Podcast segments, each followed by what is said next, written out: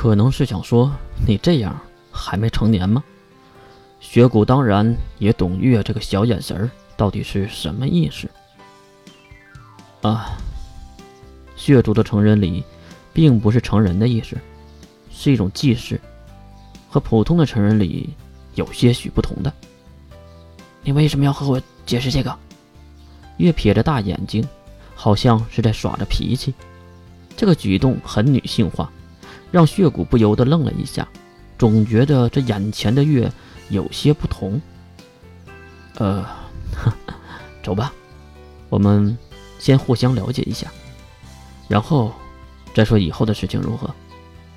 其实月也是没有办法，只能跟着雪谷走了。来到高山上的雪谷山庄，月才真正的大开眼界。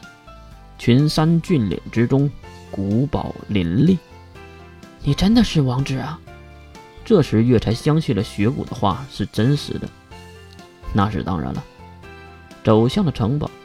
不少女仆装扮的女孩跑了过来，其中就有一对极为相似的金发萝莉。琥珀、琉璃，你们带着月小姐去准备好的房间，顺便洗洗，换件衣服。好的，少爷。在两位的簇拥之下，月走向了偏殿的走廊，而雪谷则反方向的离开了。经过一片荷花池，他敲响了敞开着的木门。母亲，熟悉的面孔，血莲花正在床上看着一本厚厚的书籍。听到门口传来血骨的声音，他放下手中的书，抬头看向血骨。回来了。血骨点头，进入房间。是的，母亲，我把人带回来了。等洗漱以后来见你。血莲花马上摇摇头，不用的。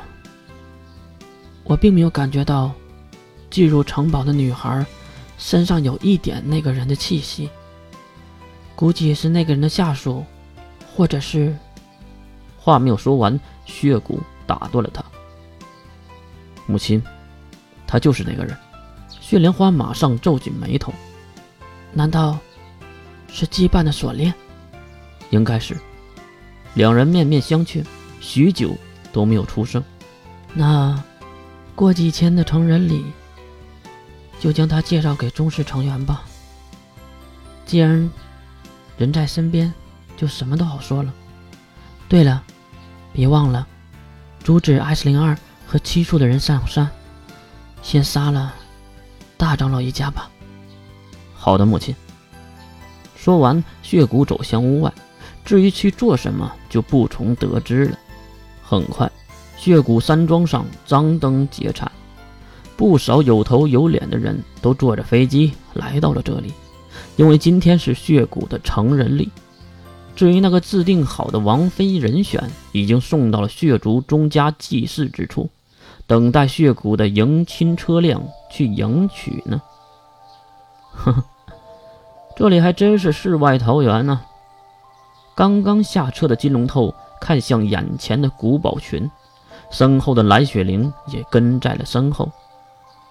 金先生，里面请啊！赤发的保安人员和接待人员走了过来，并给金龙头带着路。一路下的火纹石很是暖和，犹如在夏天观看雪景一般，惬意的很。这边是正殿，请这边走。领路人将金龙头带到大殿的外围。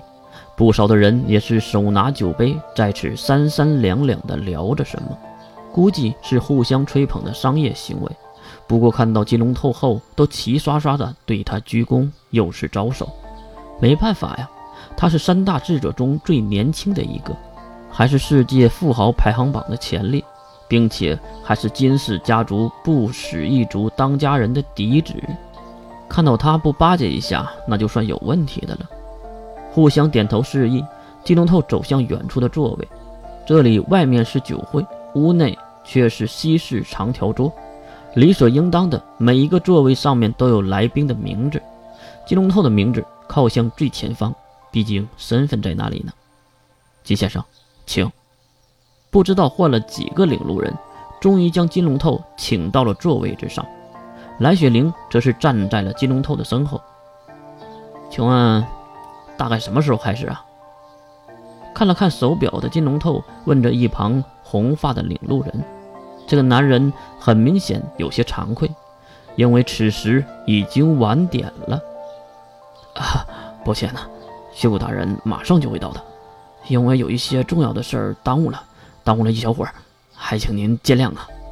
金龙透点点头，并摆摆手。啊，没事的，你去先忙你的吧。好的，金先生，有事您叫我。